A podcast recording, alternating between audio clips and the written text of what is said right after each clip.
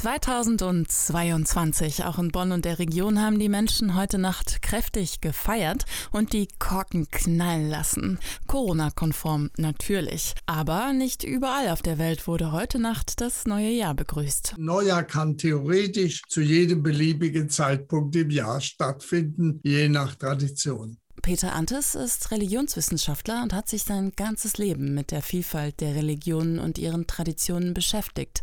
Dazu gehören auch die Neujahrstermine. Im Falle des Judentums handelt es sich um ein Mondjahr, im Falle des Christentums um ein Sonnenjahr. Im Islam ist es wiederum ein Mondjahr mit Ausnahme der Schiiten in Iran. Und im Hinduismus und Buddhismus sind es ganz andere Zeiten. Mond- oder Sonnenkalender, das ist also entscheidend, wenn es um das Neujahrsfest geht. So wird das jüdische Neujahrsfest im Jahr 2022 erst im Herbst gefeiert, nämlich am 27. September. Auch die chinesische Kultur folgt einem Mondkalender, sagt China-Wissenschaftlerin Dorothea Wippermann. Das chinesische Neujahrsfest fällt nach dem Mondkalender 2022 auf den 1. Februar. Das ist das wichtigste Familienfest in China. China mit volksreligiösen Elementen, die sich sehr unterscheiden können. In Taiwan war ich mit Freunden im Buddha-Tempel zum Darbringen von Speiseopfern. Und in Peking habe ich einen familiären Silvesterabend vor dem Fernseher verbracht. Das islamische Jahr hingegen beginnt im Sommer und zwar im Monat Muharram. Da soll Mohammed von Mekka nach Medina geflohen sein. Die Christen hingegen feiern im Winter, so Peter Antes. Es gibt ein christliches Neujahrsfest, das aber den wenigsten Leuten bewusst ist.